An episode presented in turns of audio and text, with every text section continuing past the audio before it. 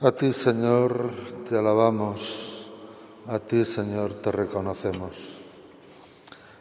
Desde luego, si uno se queda con la lectura de este pasaje del libro de Job, es que pierde las ganas, es que se le van las ganas. Hay también otros pasajes similares en el Antiguo Testamento. Me estoy acordando del libro del eclesiástico, perdón, del libro del eclesiastés de Cogelet. También tiene textos así muy escépticos en los que parece que está amargado de la vida, como le pasa a Job.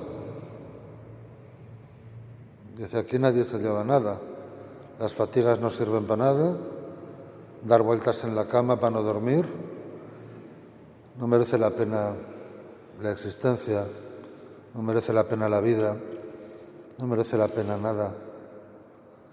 Está desencantado, está cansado, agobiado, agotado, no tiene ganas ni de vivir.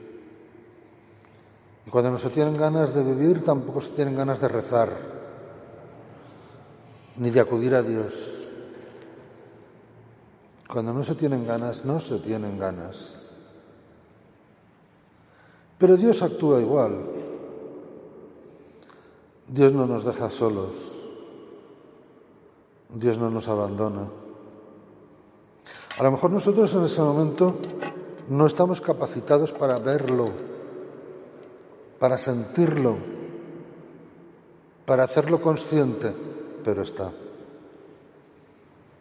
A lo mejor a nosotros no nos lo parece, pero está. Quizá nosotros nos vemos lejos y le echamos la culpa a Él, cosa que es muy humana, por otra parte. Pero Él nos comprende y no nos abandona no nos deja. Él es compasivo, clemente y misericordioso.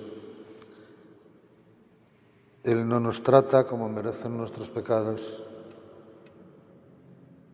Él sana los corazones destrozados. A Él acude todo mortal. Porque da una palabra de alivio al abatido una palabra de aliento al desesperanzado y desencantado. El Señor endereza a los que ya se doblan. Venid a mí, nos dice Jesús, todos los que estéis cansados y agobiados, que yo os aliviaré. Aprended de mí que soy manso y humilde de corazón y si sois mansos y humildes de corazón, encontraréis vuestro descanso. Él nos conduce hacia fuentes tranquilas y repara nuestras fuerzas.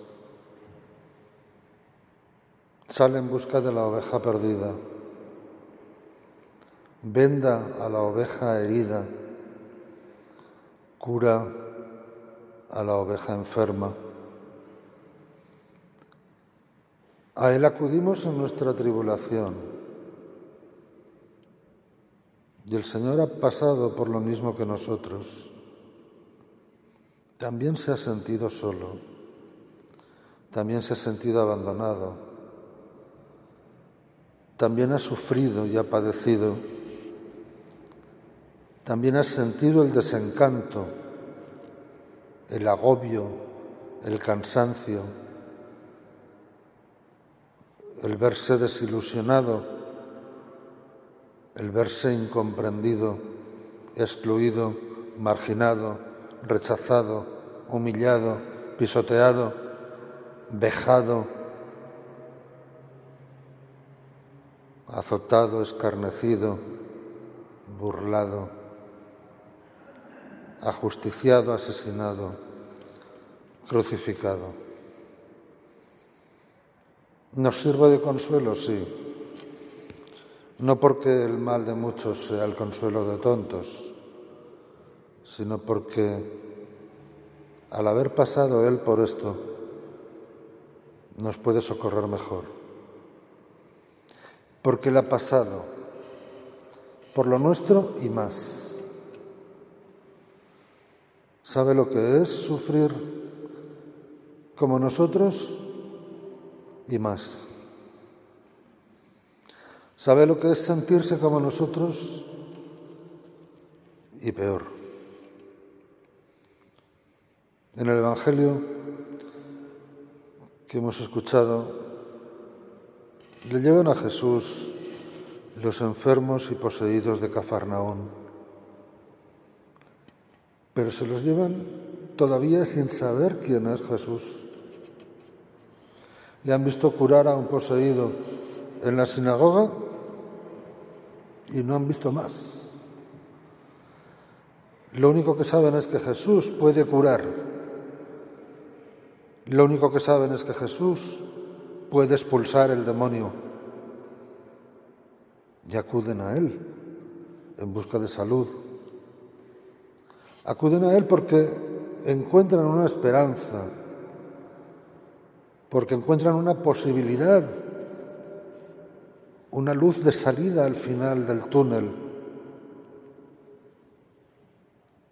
Si supieran quién es, si llegan a saber quién es, le pedirían muchas más cosas. Como nosotros lo sabemos, sabemos quién es Jesús y sabemos lo que puede hacer por nosotros. Sabemos que Él nos escucha, nos acoge, nos comprende, nos sana, nos cura. Nos pide eso sí, no como condición. Él lo hace con un amor incondicional. Pero le gusta que haya una relación de correspondencia con nosotros.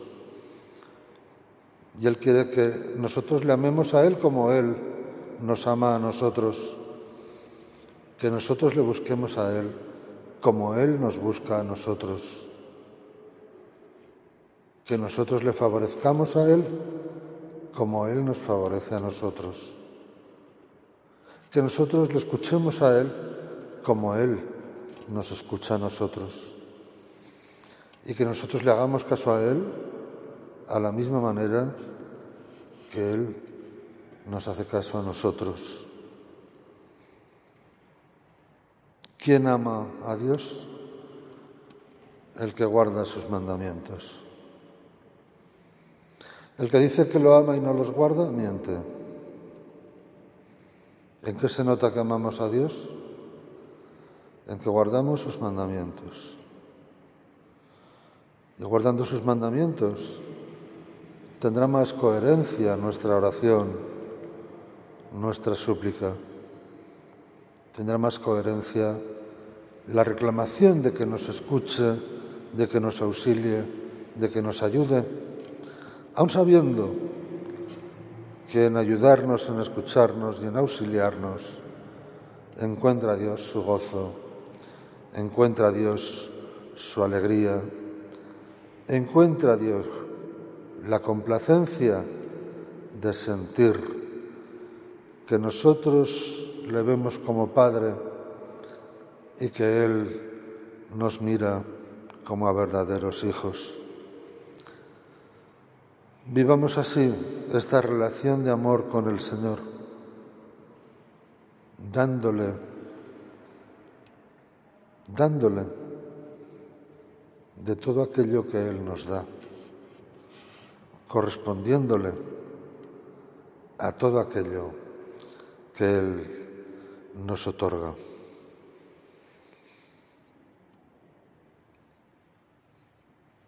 Oh Dios, que te alaben los pueblos, que todos los pueblos te alaben.